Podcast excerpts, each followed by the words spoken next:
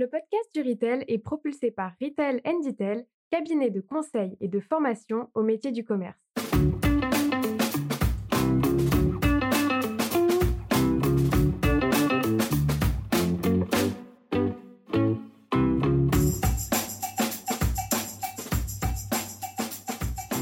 Bonjour et bienvenue dans le podcast du Retail. Je suis Sylvain Audrin, un des artisans de ce podcast dédié au commerce et à l'alimentaire d'aujourd'hui et de demain. Nous sommes un collectif d'experts et de passionnés du retail et du food. Aujourd'hui, j'ai le plaisir d'interviewer Jean Moreau, CEO de Phoenix. Phoenix est une start-up que vous connaissez sûrement, spécialisée dans l'anti-gaspi. Et à l'occasion du lancement du label anti-gaspi, personne n'est mieux placé que Jean pour nous expliquer les 17 critères de ce label et surtout ses enjeux et les process à mettre en place pour limiter l'anti-gaspi. Bien sûr, ce sera aussi l'occasion d'en savoir plus sur Phoenix, une solution très complète, à la fois B2B pour le commerce alimentaire, qui facilite toutes les tâches des collaborateurs en magasin, et aussi l'application Phoenix que nous avons tous dans nos téléphones, l'appli B2C anti-gaspi.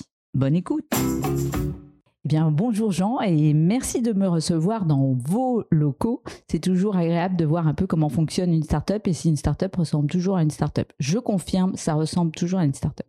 Alors, nous sommes ravis euh, au podcast du Retail d'aborder encore une fois l'économie circulaire, et l'anti-gaspi. Euh, dans le podcast du Retail, on aime bien ces sujets euh, écologiques et économiques. Et c'est exactement comme ça que vous abordez le sujet chez Phoenix. Avant de rentrer dans le vif du sujet, on aime bien chez les innovateurs connaître un peu euh, vos parcours. Donc, mhm. est-ce que tu peux nous dire deux mots de ton parcours? Oui, tout à fait. Mon parcours, il a commencé dans un schéma classique. J'ai fait une, école de commerce à l'ESSEC en, en l'occurrence, et un tour à Sciences Po en affaires publiques pour ajouter une coloration intérêt général et qu'on retrouve d'ailleurs chez Phoenix. Mais tout ça pour finir dans la finance. Donc j'ai commencé ma carrière moi en banque d'affaires, en finance d'investissement, dans ce qu'on appelle les fusions-acquisitions, dans une banque américaine entre Paris et Londres, une banque qui s'appelle Merrill Lynch. Et j'ai passé 6 ans là-bas, jusqu'à 30 ans. Et puis à l'âge de 30 ans, après avoir été un, un bon soldat dans l'écosystème financier et avoir fait mes classes, j'ai été rattrapé par une sorte de crise de sens et d'envie d'avoir euh, un impact social ou environnemental, idéalement les deux, et de créer une entreprise qui, qui serve à faire avancer le monde dans une direction un peu moins absurde. Et donc c'est comme ça qu'à deux, en 2014, donc il y a bientôt 9 ans, on a créé, euh, on a créé Phoenix en s'attaquant au gaspillage alimentaire et à, l'absurdité sociale, environnementale et économique, comme tu l'as dit, qui, qui, va avec. Donc c'était ça le...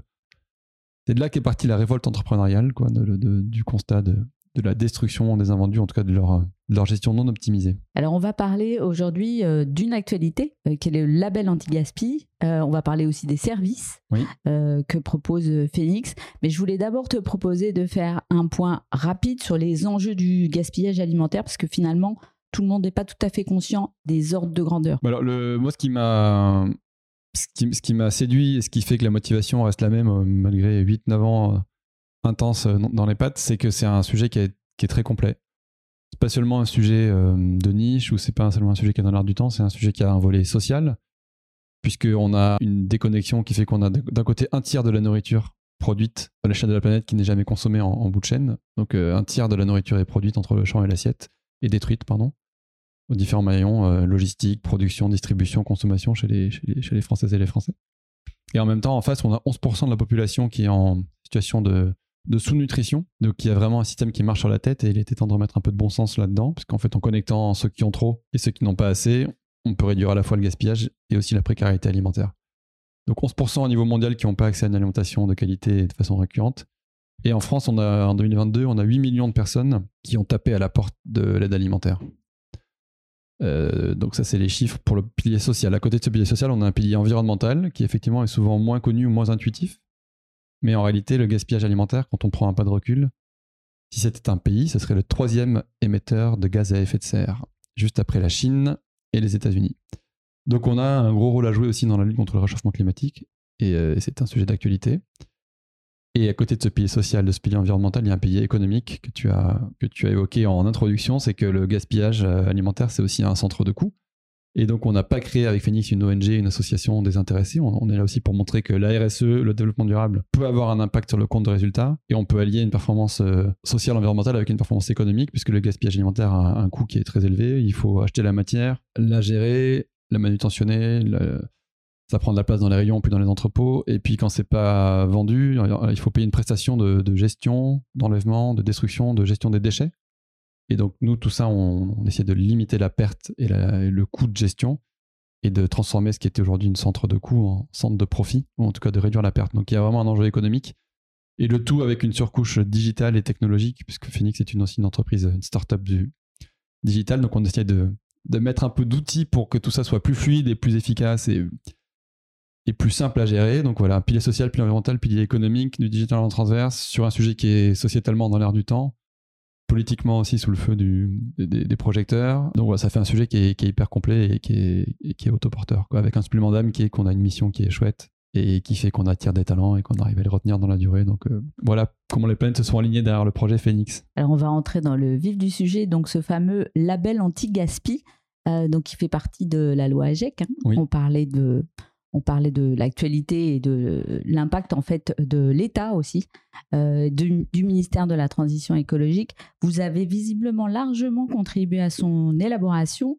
Quels sont les objectifs finalement de ce label au niveau professionnel et peut-être d'ailleurs euh, grand public? Oui, alors la, loi AGEC, elle, donc elle a été euh, portée par Brune Poisson, qui était l'ancienne secrétaire d'État à l'écologie.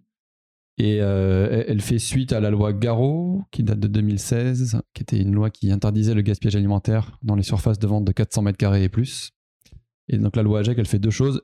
Elle étend le principe de non-destruction des invendus au non alimentaire. Donc depuis maintenant le 1er janvier 2022, depuis plus d'un an, il est interdit de détruire euh, des vêtements dans la fast fashion, de la parapharmacie, des jouets après Noël, euh, des retours clients dans le la hi-fi, etc.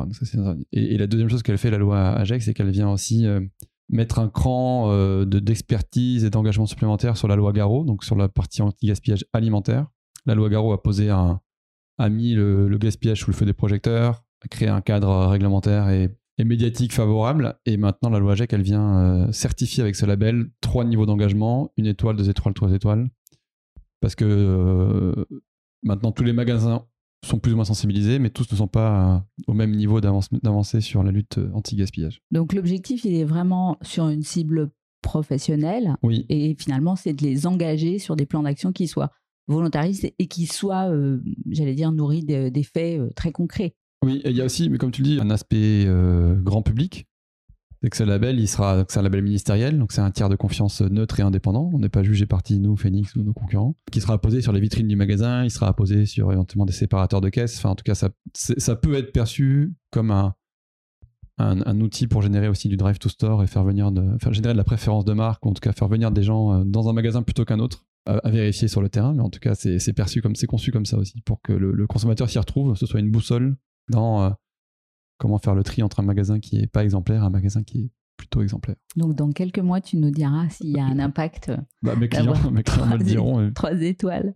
Alors, qui est concerné par euh, ce label? Quels sont les métiers de l'alimentaire qui sont concernés et qui peuvent s'intéresser à ce label? Tous les métiers qui manipulent des produits euh, avec une forme de péremption, donc soit de la DLC, soit de la DDM, tous les, tous les rayons d'un magasin euh, de grande distribution alimentaire traditionnelle, qui sont confrontés à des problèmes de rotation des rayons, des problèmes de gestion des, dates courtes, et euh, à des sujets aussi d'éducation du consommateur. euh, et donc, euh, grosso modo, n'importe quel rayon dans n'importe quel magasin, peu importe sa taille. hein, pour le coup, on n'est pas sous le, n'est plus sous les seuils de la loi Garot. Il n'y a pas de question de 400 mètres carrés ou, ou pas. Ça peut être un magasin de proximité de taille à partir de 100, 200 mètres carrés jusqu'à un gros hypermarché de 4000, 6000, 10 000 mètres carrés. Donc, mon boulanger du coin pourra avoir aussi le label anti-gaspi éventuellement ou pas?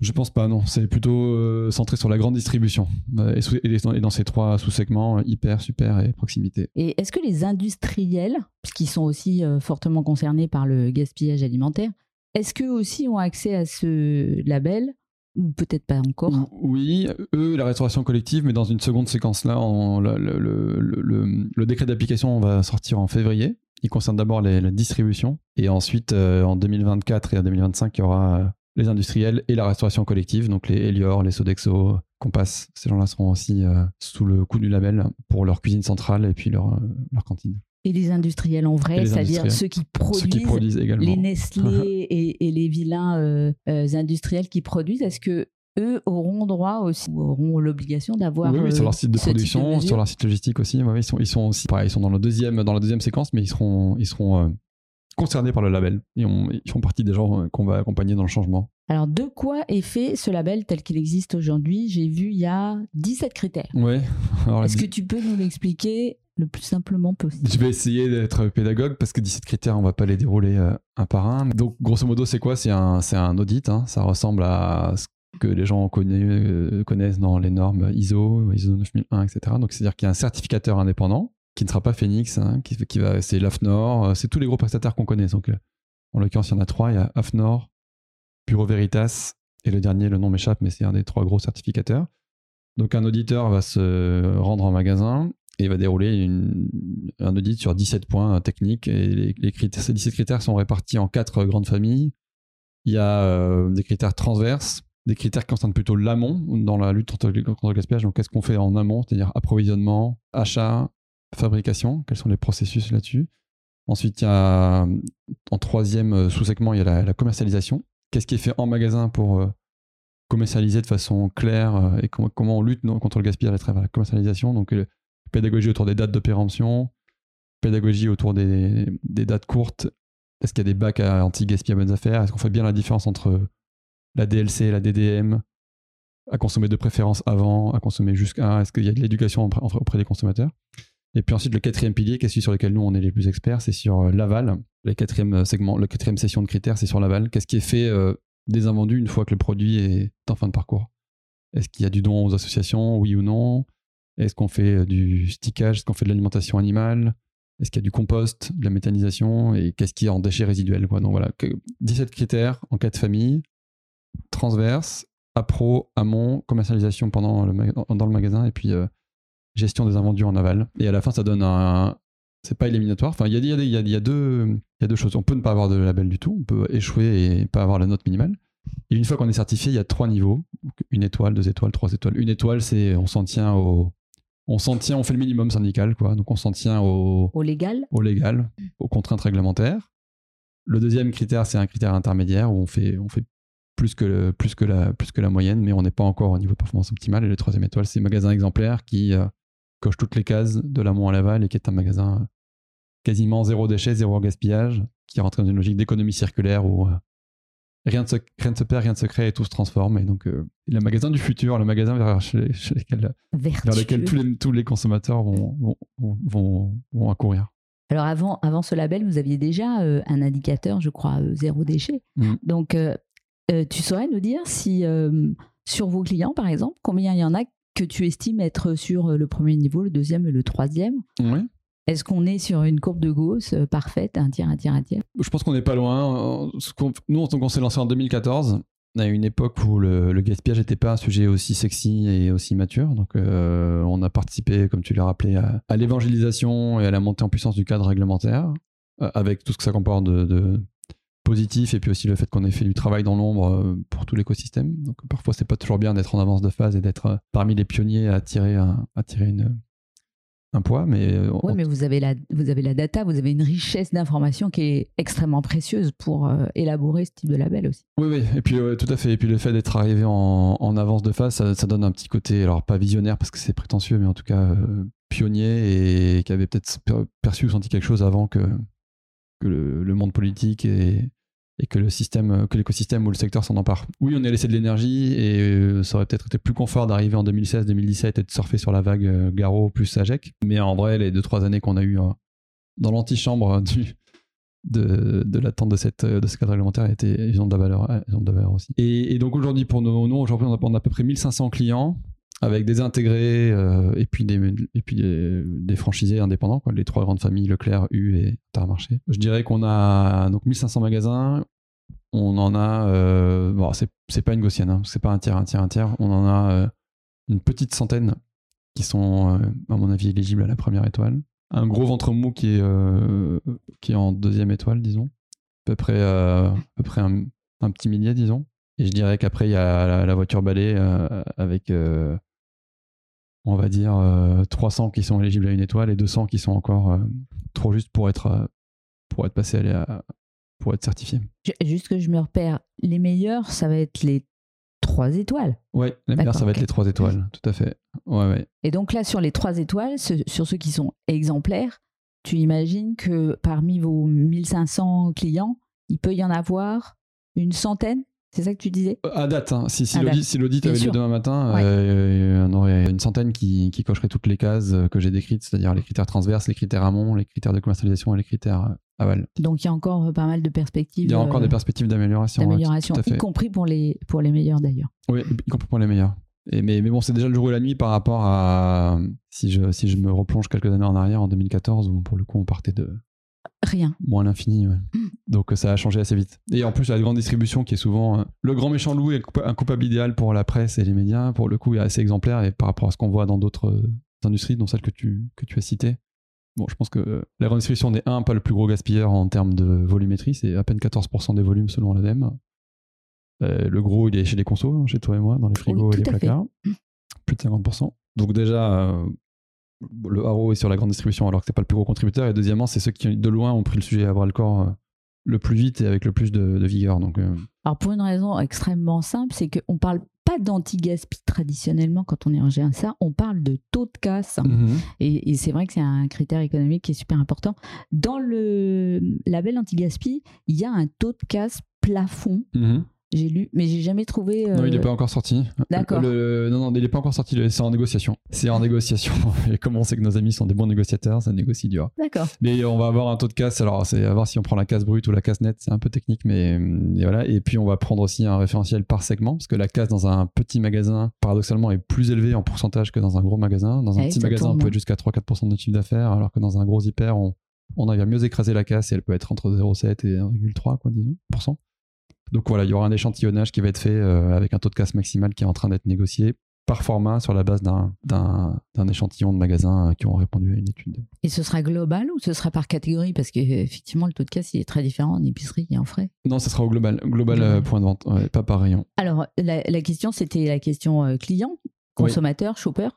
Donc, est-ce que ça peut générer, d'après toi, une préférence client? Que j'ai lu, il y a un Français sur deux qui attend des enseignes, des actions pour lutter contre le gaspillage. Donc, on peut imaginer que ça puisse générer une préférence magasin? Bah, En tout cas, nous, c'est notre pari. Et moi, moi j'y crois. Hein. C'est déjà ce qu'on fait et on n'est pas le seul à le faire. Hein. Les, euh, nos, petits concurrents sur, sur les applications font aussi beaucoup de. On travaille leur marque pour en faire une forme de label. Nous aussi, enfin, on pense que avoir un magasin qui est engagé dans l'anti-gaspillage et qui raconte dans ses allées que ce mois-ci on a redistribué 100 000, 100 000 repas aux associations locales, qu'on a redonné du pouvoir d'achat aux consommateurs avec un, bac à stickage, un bac à promotion à bonnes affaires en date courte, ou des paniers anti-gaspi sur les applis anti-gaspi pour les consommateurs en quête d'économie sur le budget alimentation. Je pense qu'il y a un effet, oui, un effet mécanique. Après, ça reste, euh, à mon avis, une clientèle euh, privilégiés. Hein. Je pense qu'il y a beaucoup de gens qui n'ont pas le, luxe de choisir l'endroit où ils veulent aller. Ils vont On a deux visions différentes en fonction de c'est bien pour la planète et puis c'est bien pour mon portefeuille. C'est pas toujours les mêmes. Non, c'est clair. Mais d'ailleurs, nous, on avait lancé l'application Phoenix euh, donc qui permet de racheter des paniers anti-gaspi à petit prix. On l'avait lancé essentiellement en, en, pensant aux gens qui étaient sensibilisés, plutôt les,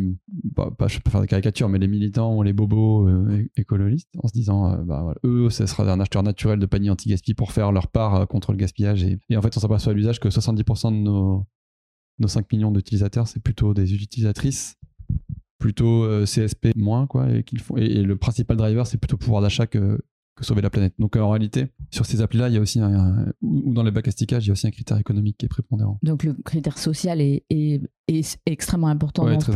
Après, je, et après, bon, l'autre argument qui milite en faveur de peut-être qu'il y aura du drive to store et on l'espère, c'est le fait que ce soit une certification d'État indépendante. Au moins, le magasin n'est pas jugé parti, c'est pas lui qui raconte une histoire, c'est euh, pas de greenwash. Le ministère qui dit voilà, ce magasin est certifié par le ministère de la Transition écologique ou de l'alimentation euh, certifié euh, exemplaire et peut-être ça va donner de la confiance aussi. Je crois que le principal objectif finalement de ce label, c'est quand même d'engager la profession, d'engager tous les magasins, tous les indépendants, parce qu'il y en a beaucoup en, France, à rentrer dans l'action.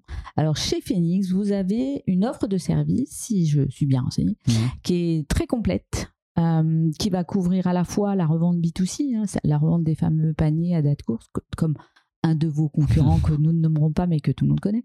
Et vous allez aussi jusqu'aux solutions B2B euh, pour simplifier la gestion des dates, qui est une vraie contrainte euh, opérationnelle.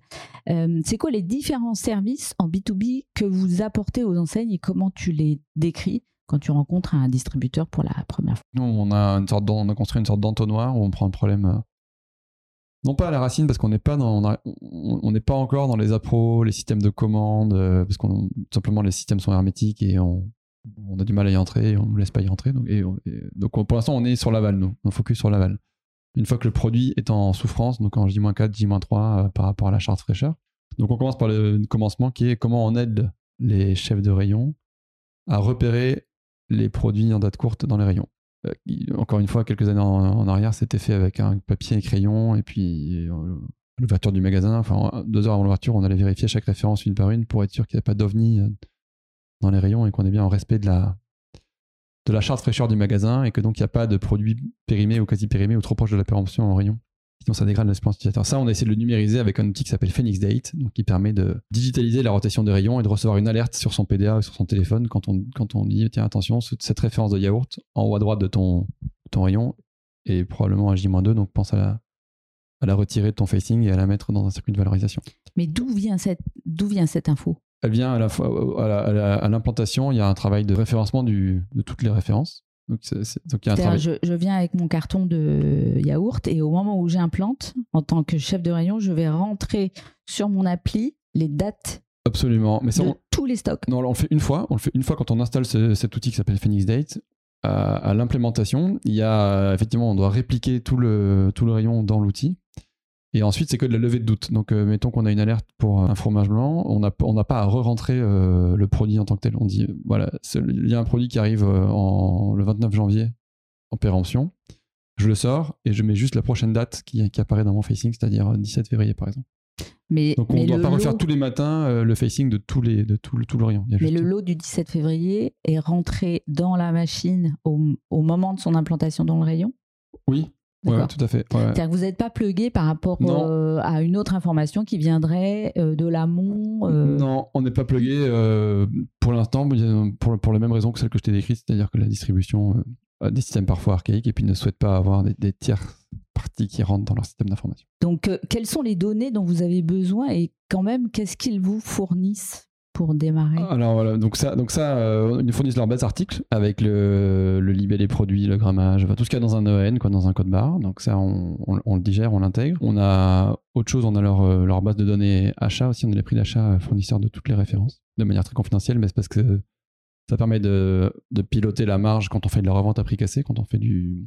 Parce que j'ai pas fini de, décrire la suite de produits, mais une fois qu'on a repéré les produits en rayon, et ceux qui étaient en risque, qu'on a maximisé un peu tous les volumes qui étaient euh, en danger, on branche trois solutions de valorisation en aval, les consos, les assos et les animaux. Dans, chez les consos, on fait deux choses. On fait de la revente à prix cassé en magasin avec un outil d'étiquetage intelligent euh, de stickage promotionnel, mais en point de vente directement dans un bac euh, euh, et en mettant le bon niveau de réduction en fonction de l'historique des ventes, en fonction de plein de paramètres. Donc c'est du stickage classique et on a un outil Phoenix Pro qui fait ça. En parallèle, on fait des, toujours pour le consommateur, on fait des paniers surprises anti-gaspi. Donc pareil, on n'est pas les seuls, hein, mais on fait des paniers dans lesquels on met 12 à 15 euros de valeur vendus à 5 poussé euh, sur une communauté qui n'est pas celle du magasin, qui est plutôt du drive to store de gens qui viennent récupérer leur panier. Donc ça c'est pour le conso. Stick en magasin, panier anti-gaspi sur l'application. Une fois qu'on a maximisé ce qu'on pouvait revendre en chiffre d'affaires euh, pur, ce qui n'a pas été vendu, ni en appli, ni en stick, on le met en don aux assos caritatifs d'intérêt général. Donc euh, toutes celles qu'on connaît, les Restos du Cœur, la Croix-Rouge, la Banque Alimentaire, le Secours Populaire, le Secours Catholique, et aussi celles qu'on connaît moins bien, toutes les assos locales autour du magasin, euh, en lien avec les mairies sur lesquelles sont implantés les magasins, etc., pour créer aussi un, un réseau local et implanter le magasin dans sa, dans sa commune, quoi, et créer du lien social euh, dans les territoires. Et ça, l'avantage qu'il y a, c'est que c'est pas du chiffre d'affaires parce que c'est du don, mais en revanche, il est défiscalisable à hauteur de 60% de la valeur en stock des produits donnés. Donc, si un magasin donne pour 1000 euros de, biscuits, il est éligible à 600 euros de réduction d'impôt euh, directement sur l'impôt sur les sociétés. Donc, il y a un intérêt aussi fiscale à donner, qui s'ajoute au fait que cette tonne de produit qui a été donnée, elle n'est pas détruite, et donc elle n'est pas dans la facturation de gestion des déchets euh, avec un acteur traditionnel. Il y a un effet vase communicant, quoi. tout ce qui est donné n'est plus à, jeter. Donc voilà, un, les consos, deux, les assos, et puis en bout de chaîne, ce qui a été ni repris par les consommateurs euh, sur les différentes solutions, et ce, dont on pas voulu les assos parce que c'est du pain rassis du matin, ce sont des fruits et légumes trop trafiqués, euh, c'est le fond de rayon, c'est des produits cabossés, des pâtes de chips éventrés. Ça, on le donne euh, à des animaux. Donc un centre équestre, un parc animalier, un zoo, une porcherie ou, une meute de chiens. Voilà. Et donc ça vient passer l'aspirateur sur la partie déchets organiques. Et c'est une alternative gratuite à, à la gestion classique recyclage matière. Voilà, et donc avec tout ça, on espère amener nos clients vers le zéro déchet alimentaire. Euh, et donc vers, le, le, vers les trois étoiles. J'ai vu aussi, il y a, y a, une startup qui s'appelle Upcycle qui fait des gros containers pour faire du compost. Et tu peux venir chercher ensuite ton compost dans ton supermarché. Exactement. Il y, a, il y, a aussi Moulino qui fait ça et les alchimistes. Nous, pour l'instant, on n'est pas là, mais ça pourrait être la quatrième brique. Quoi. S'il reste encore des choses, on fait de l'énergie à partir des biodéchets. Alors, si on se replace euh, au niveau de l'employé euh, mhm. libre-service, pour synthétiser, qu'est-ce qui simplifie son travail euh, au quotidien? Alors, il y a deux choses. Il y a des outils et de l'accompagnement humain. Parce que nous, on n'est pas une startup purement digitale. Ça serait mentir que dire ça. On n'est pas une startup purement tech. On ne va pas réduire le, résoudre le gaspillage en grande distribution avec un login, un mot de passe et, et trois écrans. On aimerait bien, mais c'est c'est pas, la demande, pas la demande des clients, c'est pas la réalité des, c'est pas la réalité du terrain quand on a les pieds sur le carrelage. Puis c'est pas encore mature pour, pour se faire de façon aussi fluide que ça. Donc on, on a commencé d'ailleurs par du coaching, de l'accompagnement. Donc on a des coachs anti-gaspi. Chez nous, on est 220 chez Phoenix et on a à peu près 75 coachs anti-gaspi qui gèrent chacun un parc d'une quinzaine, vingtaine de magasins, multimarques. Hein, ils vont avoir euh, des Leclerc, des Bio bon, des Biocoop, des Intermarchés, des Super U, des Carrefour. Et, leur job, c'est de s'assurer qu'ils sont un ils sont euh, chef d'orchestre et référent du programme euh, anti-gaspillage zéro déchet pour ces magasins. Il s'assure que dans le Leclerc, ben, les 25 chefs de rayon sont tous sensibilisés, qu'il euh, y a bien deux assauts par jour du lundi au samedi, y compris en vacances scolaires, y compris quand il y a un pépin logistique. Enfin, on, est une sorte de pitbull qui met l'énergie pour que le bac à stickage soit bien tenu, pour que les paniers anti-gaspi soient faits en temps et en heure, pour que le don association se passe tous les jours et qu'il y ait, le, même, le bon niveau de professionnalisme et d'engagement que sur les autres process de la grande distribution. Et, euh, donc ça, ça se fait par euh, la présence sur le terrain et par le fait qu'il y a un référent externe qui est Phoenix. Parce que pourquoi? C'est important parce que on demande quand même aux employés de rayon de faire un petit geste additionnel par rapport à juste tout mettre à la poubelle, qui était le, geste précédent. Avant, on sortait les produits à J-3, J-2. Et si je caricature, on mettait tout à la poubelle et puis on appelait Veolia et c'était réglé. Donc ça avait le mérite d'être euh, simple. Ça détruisait de la valeur économique et sociale et environnementale, mais au moins c'était simple. Là, on leur demande de faire euh, un petit geste de plus qui est trier les produits encore valables, les revendre quand c'est revendable, les donner quand c'est donnable et ou les donner à, des animaux quand c'est. Et donc, pour qu'ils prennent le temps de faire cette extra mile, il faut qu'il y ait euh, un intérêt. Donc, un intérêt économique qu'on a décrit chiffre d'affaires additionnel, euh, réduction d'impôts et réduction des coûts. Et puis, il faut essayer d'apporter un peu de, dynamique positive. et donc, c'est cool qu'il y ait Phoenix qui soit là pour faire ce job-là d'animation, de coach anti-gaspi, de référent c'est pas une casquette magasin, je te flique et je vérifie que tu fais bien le boulot et que, tu casses pas euh, beaucoup de, de ton rayon. Euh, on essaie de tourner de façon positive, euh, pas culpabilisante, pas une name shame, mais d'être le référent. Donc ça, c'est pour la partie humaine, accompagnement, coaching sur le terrain. Et à côté de ça, pour faciliter la vie des chefs de rayon, il y a des outils. Donc l'outil de rotation des rayons Phoenix Date, qui est un outil de, suivi des dates euh, en ligne. Il y a l'application mobile Phoenix qui est une place de marché où on publie, on publie des paniers invendus qui sont poussés à une communauté extérieure. Et la transaction se fait en ligne et on reverse en fin de mois les, commissions. Et puis il y a une plateforme qui s'appelle Phoenix Connect qui a vocation à fluidifier le don alimentaire et à s'assurer que les dons sont enregistrés dans un coffre-fort numérique, les bons de livraison sont signés électroniquement et, conservés, qu'il y a bien une traçabilité aux produits, au lot, et qu'on a un coffre-fort aussi qui, récupère tous les CERFA, les reçus fiscaux, pour faire la déclaration fiscale en fin de en fin d'année. Donc tout ça est numérisé, digitalisé. On sort de l'ère euh, feuille volante où je dois remonter dans la réserve, imprimer un listing papier, tamponner euh, au cul du camion. Enfin, on essaie de digitaliser un process qui existait, le don aux associations, mais qui était fait de façon assez artisanale et assez euh, manuel et en fait on en fait un process qui déroule ou en trois clics euh, on a tout, tout, tout, tout est numérisé et euh, ça a pris un peu de temps mais je crois que on commence à avoir un process qui est bien huilé et qui fait que c'est devenu un standard. Et les chefs de rayon vous en sont grés parce que c'est quand même moins d'administratif et moins de papier même s'il reste encore beaucoup et ça redonne du sens ça redonne du sens à un métier qui est pas simple hein. quand on est chef de rayon qu'on est dans une chambre froide à 5h du matin euh, ils sont contents de de, donner leurs produits à une asso caritative euh, plutôt que de le mettre à la benne et au compacteur. Donc euh, ça, ça, dire que ça égaye leur journée, mais ça donne un, Un sens. un petit sens en plus. Tout à fait. Euh, spécifiquement sur le label anti-gaspi, donc euh, vous avez dit que vous étiez euh, prêt, Ouais. euh, prêt à accompagner vos clients. Comme vous faites déjà du coaching anti-gaspi, qu'est-ce que vous allez faire de plus et finalement, euh, où est-ce que vous avez le plus d'utilité vis-à-vis de vos clients? Là, on a le plus d'utilité, je suis assez clair là-dessus, avec maintenant 8-9 ans de recul, c'est euh, sur le fait qu'on. C'est un sujet qui a souvent tendance à être dépriorisé pour plein de raisons, parce que c'est un.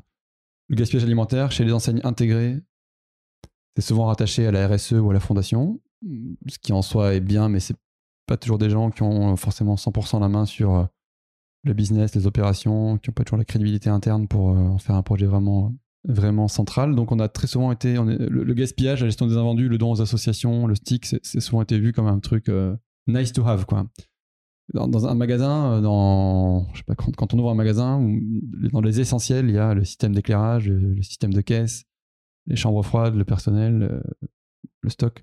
La gestion des invendus, quelque part, on peut la débrancher, le magasin il, tourne toujours. Il, tourne, vrai. il tourne un peu moins bien, la case déborde un peu, on paye plus cher les déchets, on n'optimise pas sa, son chiffre d'affaires date courte, on n'optimise pas sa défiscalisation, mais ça tourne. Quoi. Donc on a, on, a du mal à- on a eu du mal pendant quelques années à faire passer le truc de nice to have, périphérique, à en fait central. C'est une prérogative de la direction du magasin et c'est pas un, un chantier non prioritaire. Et, euh, et donc le fait que, que Phoenix ait émergé, ou Too Good To Go ou d'autres, en disant attention, c'est un sujet qui pèse, les consommateurs s'en emparent, il y a des attentes, euh, le politique, le réglementaire a des attentes aussi, la DGCCRF aussi. Donc on- petit à petit, peut-être que la distribution s'est sentie un peu pris en étau entre les consos, les attentes des consos, l'air du temps, la réglementation. Et, donc Félix fait ça aussi, on est un tiers de confiance expert. Nous, c'est notre métier à 100%. Un, directeur de magasin, c'est déjà un exploit pour lui de, de faire venir du personnel en magasin à l'heure, d'avoir des, des livraisons en temps et en heure, d'avoir des rayons bien tenus, un magasin propre et des clients euh, satisfaits. Et, euh, et donc, effectivement, s'il a un peu de temps, il va s'occuper des invendus. S'il a pas de temps, il le délègue à Phoenix. Et nous, c'est 100% de notre focus.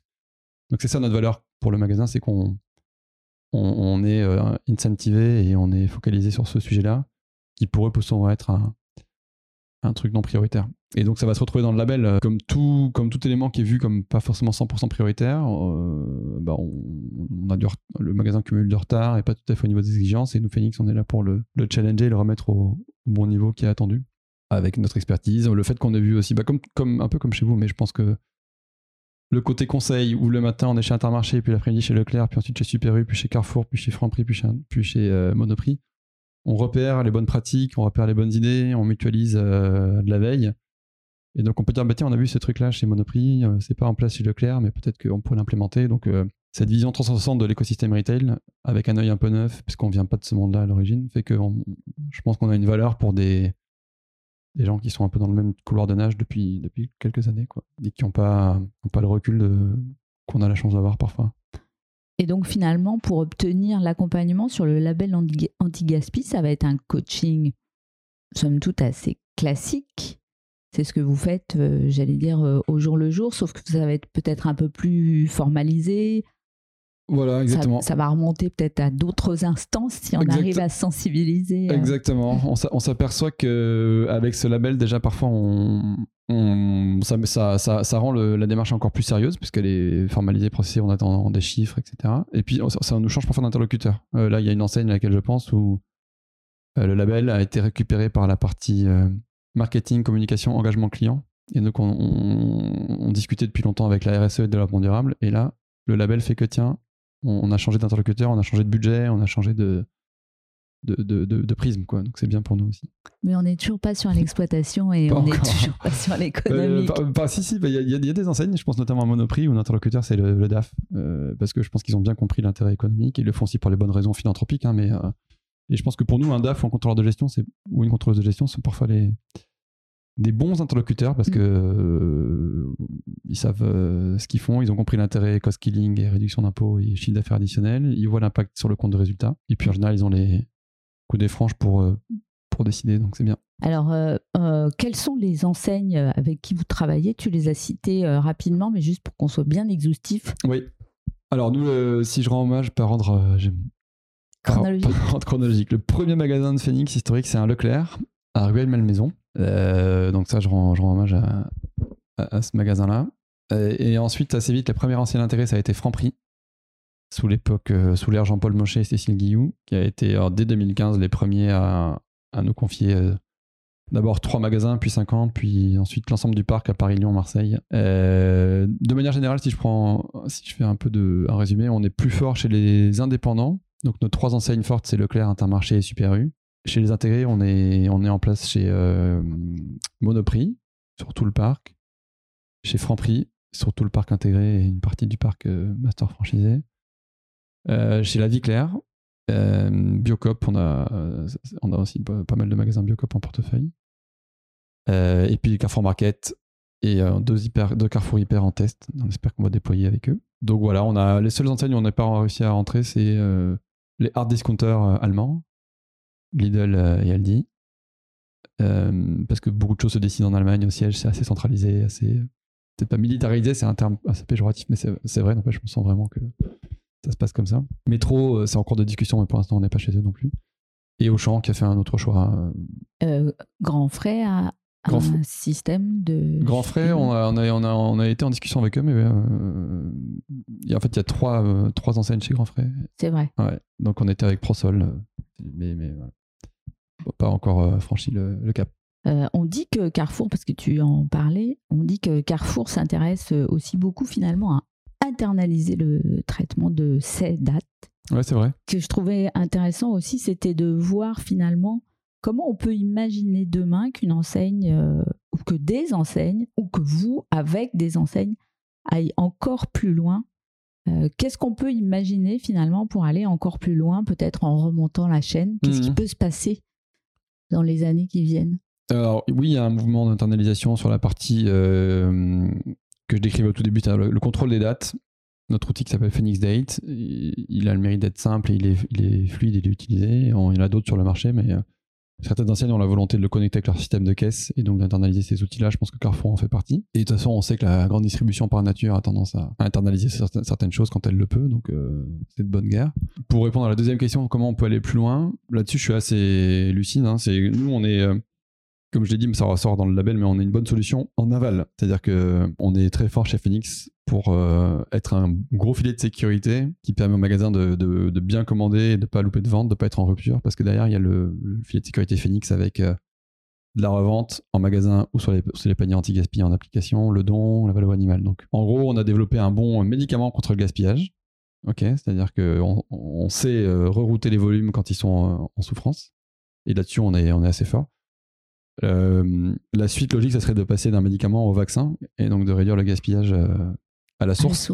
Mais ça, euh, il y, y a deux écueils. Le premier, c'est que ça voudrait dire quoi? Ça voudrait dire euh, mieux piloter les appros en amont, éviter le réassort automatique, parfois faire du, rebalancing entre magasins. Un magasin qui a plus telle référence devrait pouvoir l'envoyer à un magasin qui l'a encore, enfin vice versa plutôt. Mais bon, ça, un, je pense que le marché n'est pas encore tout à fait mature. Euh, deuxièmement, il faut que ça, faut qu'on puisse s'interfacer avec le système d'appro, de, de commande, de stock. Ça me paraît euh, compliqué. Et troisième chose pour nous, mais ça c'est un, débat qu'on aura en interne, c'est si on va vers ce modèle-là, c'est-à-dire qu'on on abandonne la redistribution aval pour aller vers la réduction à la source et fermer le robinet quoi, de, gaspillage, ça veut dire que notre mission, qui était une mission euh, aussi sociale, hein, de redistribution de pouvoir d'achat aux consommateurs à travers le stick et l'appli et du don à ceux qui en ont besoin le plus démunis, euh, migrer vers une, une mission qui est essentiellement environnementale, qui est d'arriver au zéro déchet. Et donc, euh, on se fâcherait avec une partie des gens qui comptent sur nous, à savoir euh, les consommateurs en quête de bons plans et puis les assos caritatives en quête de, compléments, euh, de, dons alimentaires. Mais, euh, mais on y réfléchit, on y réfléchit. Je pense qu'on n'y est pas encore. hein. Et que par nature, il y aura toujours un gaspillage, une casse résiduelle parce que c'est moins cher que la rupture de stock, qui coûte 5 à 6 milliards par an à la distribution. Et que pour vendre euh, 10 melons, bah, il faut une belle pyramide de melons et on sait bien que les 3-4 euh, de la fin ne seront pas pris. Donc voilà, pour des questions de sociologie, du, de sociologie de la consommation, parce que les consommateurs et les consommatrices vont toujours au fond des rayons chercher les références les plus longues, parce qu'on a toujours du mal à acheter des fruits et légumes moches, parce qu'un produit qui est un peu écorné, un yaourt qui est tombé par terre, on ne le veut pas. Il y aura toujours de la casse résiduelle. Donc je- Mais euh, c'est pas exclu qu'elle aille en diminuant et que notre modèle bascule vers un, mo- un modèle plus amont. Je, je pensais à, à des sujets qui commencent à être évoqués comme euh, la réforme des DLC, des DDM. Euh, J'ai vu également aussi que potentiellement on imaginait d'intégrer les DLC dans les codes barres, ce qui pourrait donner aussi une lisibilité plus forte euh, finalement de la traçabilité avec, avec ces dates.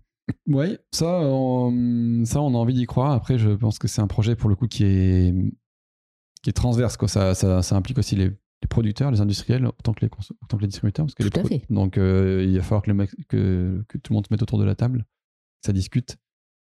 Et je dis pas que ça viendra jamais, mais, euh, mais ça va prendre un peu de temps de faire évoluer le, le système de code barre. Euh, je- moi, je le vois plutôt à raison 5-10 ans, et plutôt 10 que 5 ans. Et de là, euh, et, et pareil, avant qu'il y ait des puces RFID dans, l'alimentaire, sur les produits au-dessus de 10 euros chers, peut-être que ce sera rentable. Sur des produits de consommation courante, je sais pas, pas comment on insère une On est puce. encore assez loin. Ouais. Mais c'est sûr qu'il y a quelque chose à faire autour de ça, parce que c'est une partie du nœud du problème. Éducation autour des dates et puis enrichir le code barre. Mais ça, c'est un projet à long terme. Et tu parlais de pédagogie sur des DM et des LC. Là, il y a encore énormément de travail à faire parce que j'ai même pas le souvenir, moi, d'avoir vu dans un super ou dans un hyper euh, Non, une info sur le sujet. Chez les hum, acteurs de la bio, oui, un peu. il y en a un peu, Ouais. mais chez les conventionnels, euh, Non, non. Et puis c'est là qu'on voit la différence avec les, les anglo-saxons qui sont quand même meilleurs que nous en, Et en- storytelling, en messaging, parce qu'ils disent, nous on dit euh, à consommer jusqu'au, ou de préférence avant le, et puis eux ils disent best before. Donc ils le prennent, Mm. ils le prennent dans l'autre sens. Nous on voit le côté à, Négatif. moitié, vide et eux voient le côté verre à moitié plein. Donc ne serait-ce que si on faisait ça, euh, ça, ça, ça changerait déjà pas mal de choses Mm. dans la perception, je trouve. Et ça, aussi- ça réduirait aussi le gaspillage euh, à la maison, on en parlait. Oui, oui, ouais, absolument. Bon, moi, je sais que le, le yaourt, tant qu'il n'a pas goût de fromage, on peut toujours le manger. Exactement. Euh, revenons euh, à comment on peut euh, sensibiliser un DAF ou un directeur d'exploitation. Pour une enseigne, c'est quoi l'objectif qu'on peut se fixer raisonnablement sur l'anti-gaspi Je parle d'un objectif quanti. On va chercher quoi? Une, réduction de la case de Ah ouais, ouais, nous, nous, on- 10%, 30% Oh, fa- facile, nous, nous on, arrive à valoriser jusqu'à 80-85% de la casse quand, ouais, on, quand on plante euh, toutes nos solutions. Et à faire baisser du coup le taux de casse net à jusqu'à je sais pas 0,2, 0,25, 0,3. Donc euh, à un moment on se posait même la question de faire un modèle économique indexé à la, à la- à la chute du point de casse pour que les intérêts soient 100% alignés. Donc on y réfléchit. Mais en tout cas, c'est ça le message. hein. Nous, c'est comme je l'ai dit en introduction, on a, on a créé une boîte qui a du sens, qui a de l'impact, qui effectivement coche des cases en matière de RSE et de développement durable, mais qui a dont le cœur de réacteur et l'intuition de départ, c'est quand même une intuition économique. C'est transformer un centre de coût, le produit invendu, invendable, qui est mal géré ou sous-optimisé, en centre de profit, en tout cas limiter la casse. Donc c'est ça le discours qu'on qu'on tient au, au DAF et aux directeurs de magasin, aux directrices de magasin à l'exploitation, c'est de dire euh, il y a euh, 2 à 3% de chiffre d'affaires et de, marge nette qui est euh, laissé sur la table. Et, allons ensemble le chercher. Quoi. Il, y a, de l'or dans vos poubelles. Ouvrez la poubelle, regardez le nombre de produits, les volumes de produits qui sont encore à J-3, J-2, qui auraient pu être vendus à moins 25, moins 30%, ou donnés à récupérer 60% de la valeur. Et voilà, on se positionne un peu comme des alchimistes, quoi. on transforme euh, les poubelles en or, et, et, euh, et, en, et en théorie, et c'est la réalité, hein, on rapporte plus que. On est un peu comme un cost killer, quoi. donc on rapporte plus d'argent que ce qu'on coûte. et d'une euh, manière positive. Et d'une manière positive. Donc, bon, quand on le raconte comme ça, on comprend pas pourquoi on n'a pas les 22 000 points de vente de, de France sous contrat, mais, Ça viendra. mais en tout cas, c'est sûr qu'il n'y a, pas vraiment de raison euh, objective à, ne pas y consacrer du temps parce que c'est, un projet complet et qui rapporte de l'argent, en tout cas qui limite clairement la perte, surtout dans un moment où euh, déjà c'est une obligation légale. En plus, il y a des pénalités quand on le fait pas qui peuvent aller jusqu'à 10 000 euros d'amende par infraction constatée. Et puis le coût des déchets euh, ne fait qu'augmenter. C'était euh, 70 euros la tonne il y, a, il y a encore 3 ans, ça passe à 85, 100, 110, 120, avec des seuils qui, baissent et le principe de pollueur-payeur qui s'applique. C'est encore un frein aujourd'hui, c'est que jeter ne coûte pas assez cher. Et le jour où jeter, euh, ou le jour où les magasins et les usines paieront le vrai prix de- des poubelles, alors peut-être que tout le monde dira comment je peux les comment je peux les vider. Mais voilà, c'est ça le c'est ça le discours pour un DAF en tout cas pour répondre à la question, c'est euh, c'est pas un projet cosmétique, c'est un projet d'efficacité opérationnelle, de réduction des coûts. Et c'est un projet qui est autofinancé puisqu'on va chercher nous-mêmes notre propre rémunération en réduisant les factures en optimisant le chiffre d'affaires. Et donc, c'est un projet qui se fait presque à coût zéro, voire qui rapporte de l'argent. Tout à fait. Pour accompagner un certain nombre de- d'enseignes, euh, réduire le taux de casse, c'est une vraie réalité euh, économique et c'est souvent euh, ce à quoi nous, on essaie de s'attaquer parce qu'en fait, on parlait de remonter en amont, ne serait-ce qu'avoir un meilleur assortiment magasin par magasin par rapport à sa zone de chalandise. C'est aussi une façon à un moment donné de d'augmenter tes rotations et puis de réduire ton, ton Ouais, taux de casse. hein. on est d'accord. Alors parlons maintenant de la partie B2C, euh, assez récente finalement, Ouais. chez Phoenix. Ouais. Euh, vous avez euh, lancé votre appli en 2019.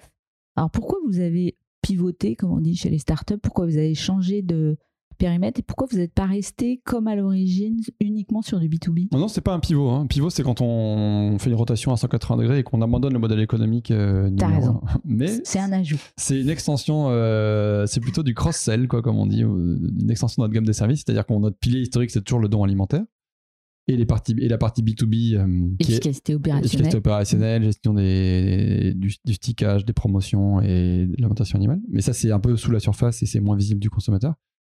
Et pourquoi on est allé en B2C en plus de ça euh, en 2019 Pour trois raisons. La première, c'est que euh, on sentait qu'il nous manquait des solutions pour générer de la, du chiffre d'affaires additionnel. Via le don, comme je l'expliquais, on génère de la défiscalisation, de la réduction de coûts mais c'est euh, en bas du compte de résultat. C'est dans la partie coût.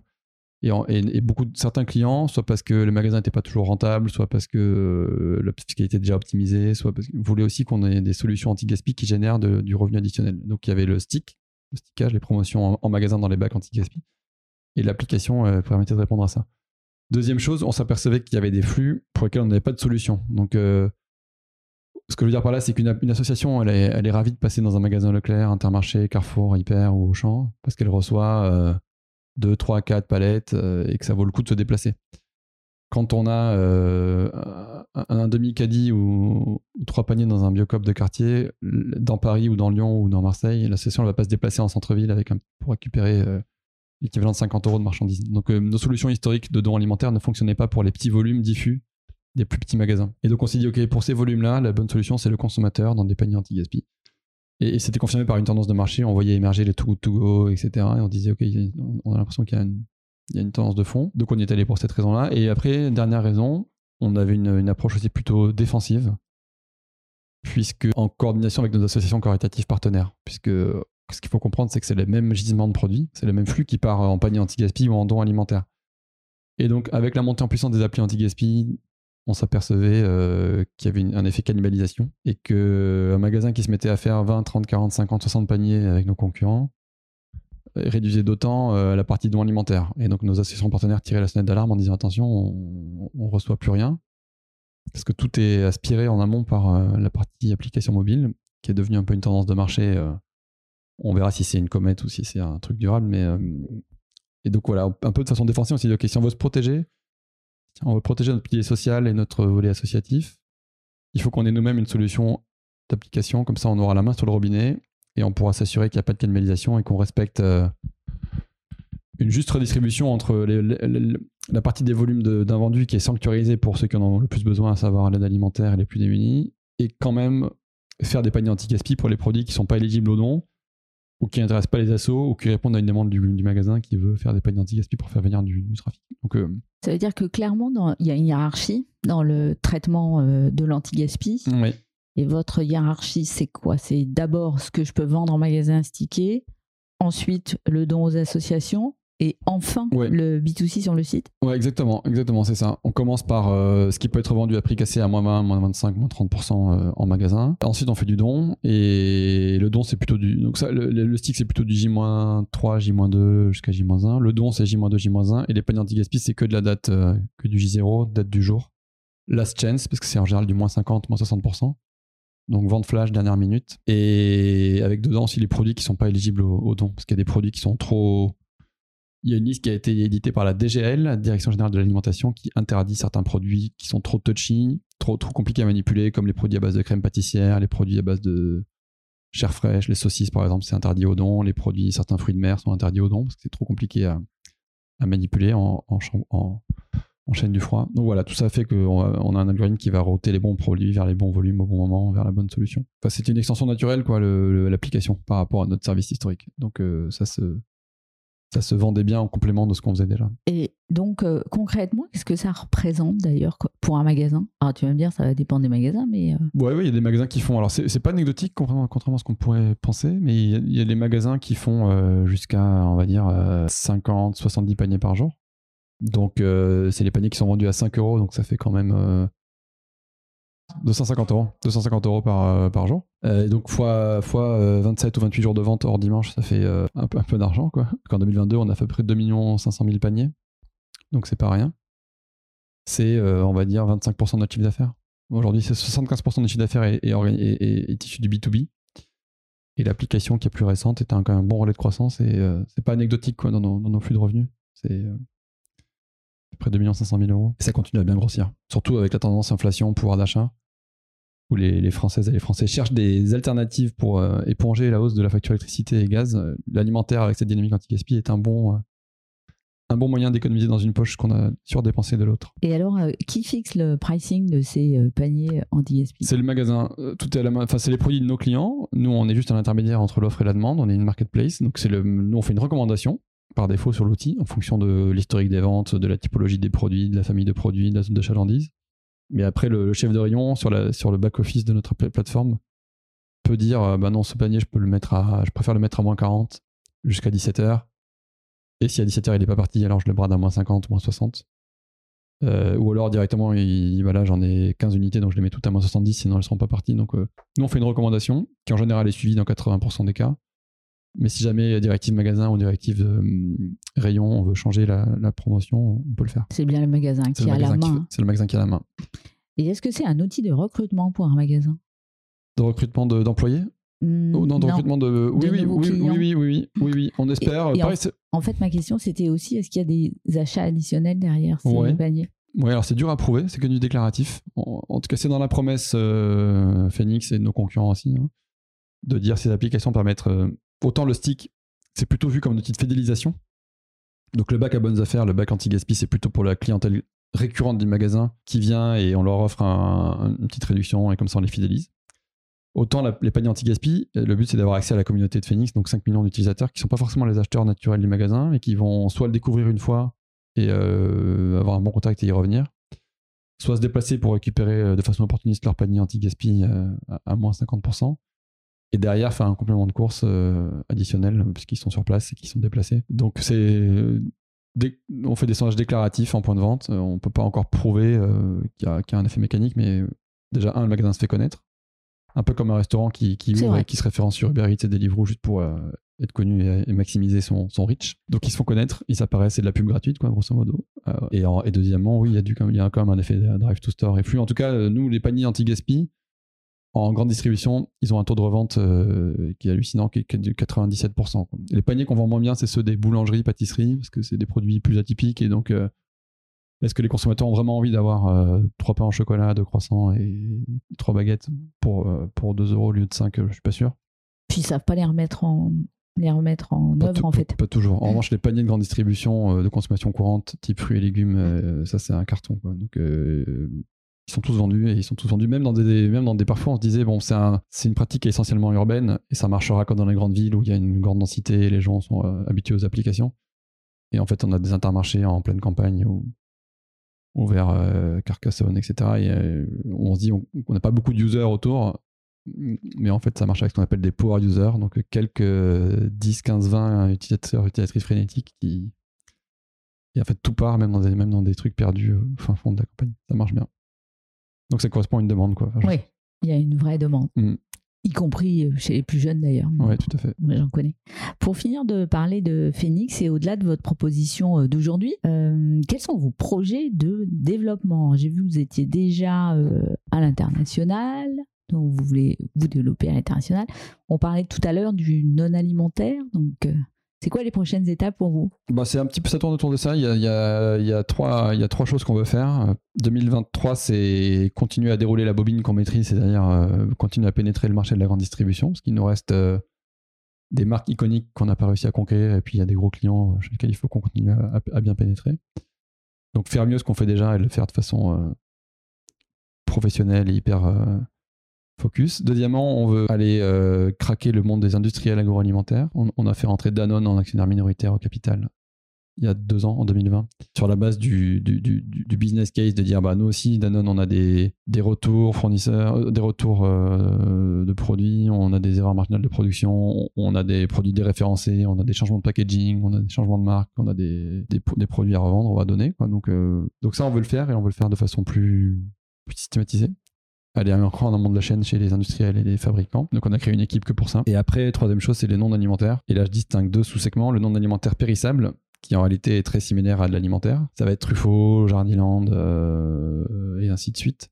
Donc Truffaut, on fait la même chose sur les plantes que ce qu'on fait avec l'alimentaire. On fait des paniers anti-gaspi de plantes euh, ou de fleurs en fin de parcours pour des étudiants qui n'auraient pas les moyens de payer des bouquets à 40 euros pour la fête des mères ou pour des gens qui veulent meubler leur, euh, appartement avec des ficus à petit prix. Et on fait du don aux associations, aux EHPAD, aux maisons de retraite, aux associations caritatives, aux hôpitaux, de, de, de, de, fleurs et de plantes qui sont pareil en fin de parcours, un peu défraîchies, mais qui peuvent être retravaillées, reprises et remises en, en, circuit plutôt que de partir directement en déchets verts. Donc ça finalement c'est don plus app non alimentaire périssable. Et après le non alimentaire non périssable, on le fait un peu, mais on fait, on fait pas par exemple de, de fast fashion, de, de vêtements.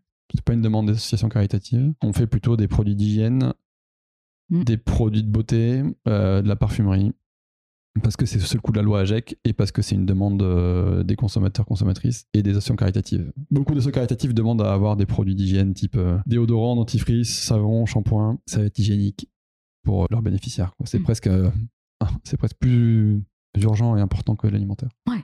On donc, y pense moins, mais. On y pense, on y pense moins, mais mmh. voilà. Et puis, donc on le fait aussi.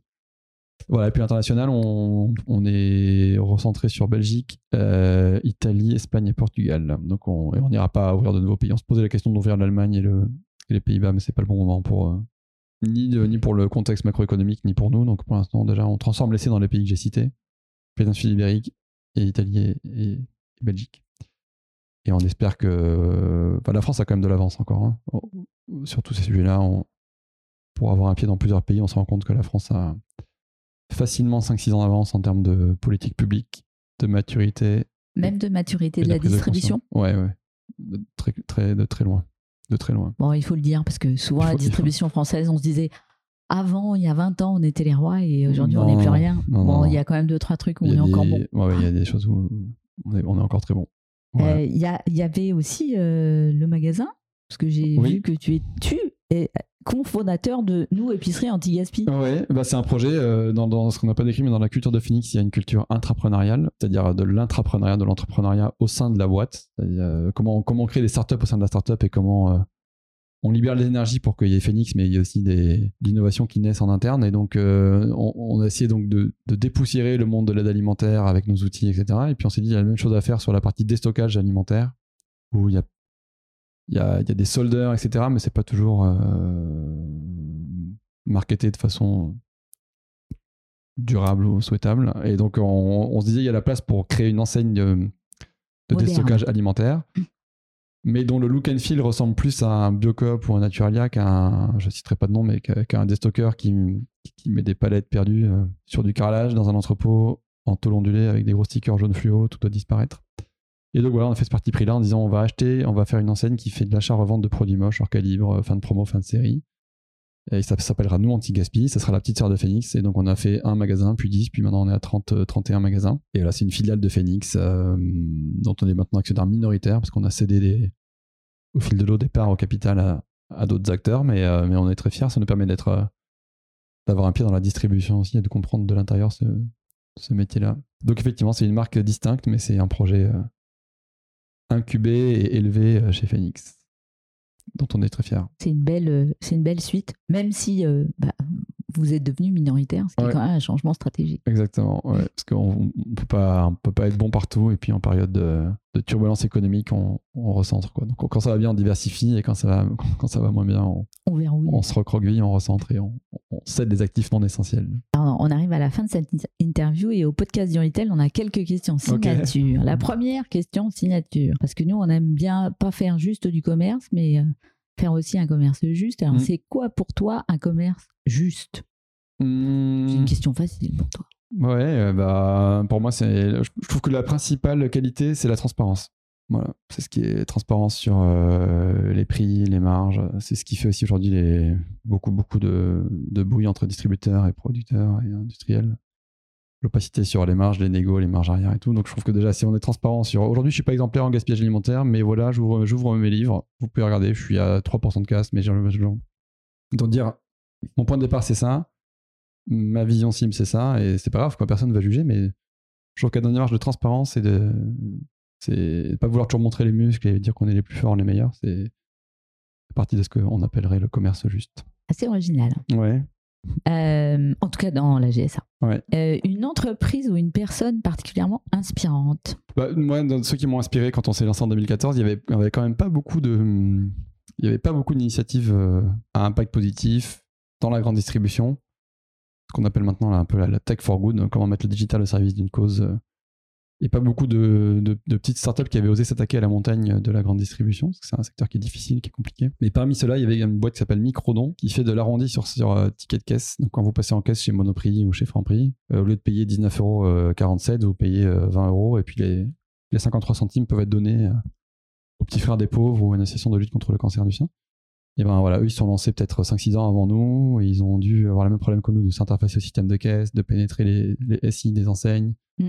De, générer de l'usage auprès des consommateurs, de la conduite du changement auprès des, des gros, des grands distributeurs. Donc euh, c'est deux, deux fondateurs, Pierre-Emmanuel Granger et, et Olivier Cueil, qui font partie des gens qui nous ont inspirés, mon- mentorés et montré la voie. Et sinon, une, une autre start-up que tu suis et que tu aimerais que nous fassions découvrir à nos auditeurs. Alors, il y en a une que j'aime bien qui s'appelle euh, Believe.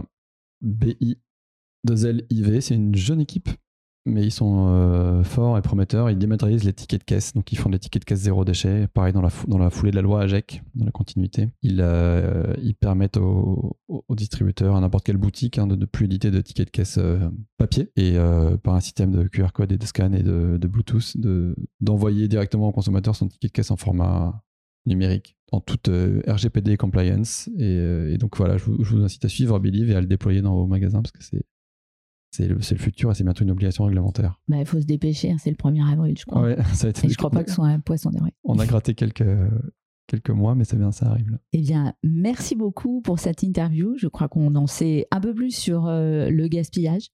Euh, J'espère. et puis surtout sur ce fameux label anti-gaspi avec un angle qui est vraiment un angle distribution. Et puis pour la partie, euh, la partie personnelle, Mhm. bah, on verra peut-être une autre fois quelles sont les initiatives qui sont elles aussi possibles pour Absolument. réduire sa- son gaspillage dans son frigo. D'ici là, vous pouvez évidemment télécharger l'application Phoenix, qui est gratuite et sur tous les stores. Tout à fait. Voilà. Merci beaucoup. Merci. À très bientôt. Au revoir. Vous avez aimé ce podcast? Alors abonnez-vous au podcast du Retail, laissez-nous un commentaire et ajoutez 5 étoiles. Et retrouvons-nous sur les réseaux sociaux.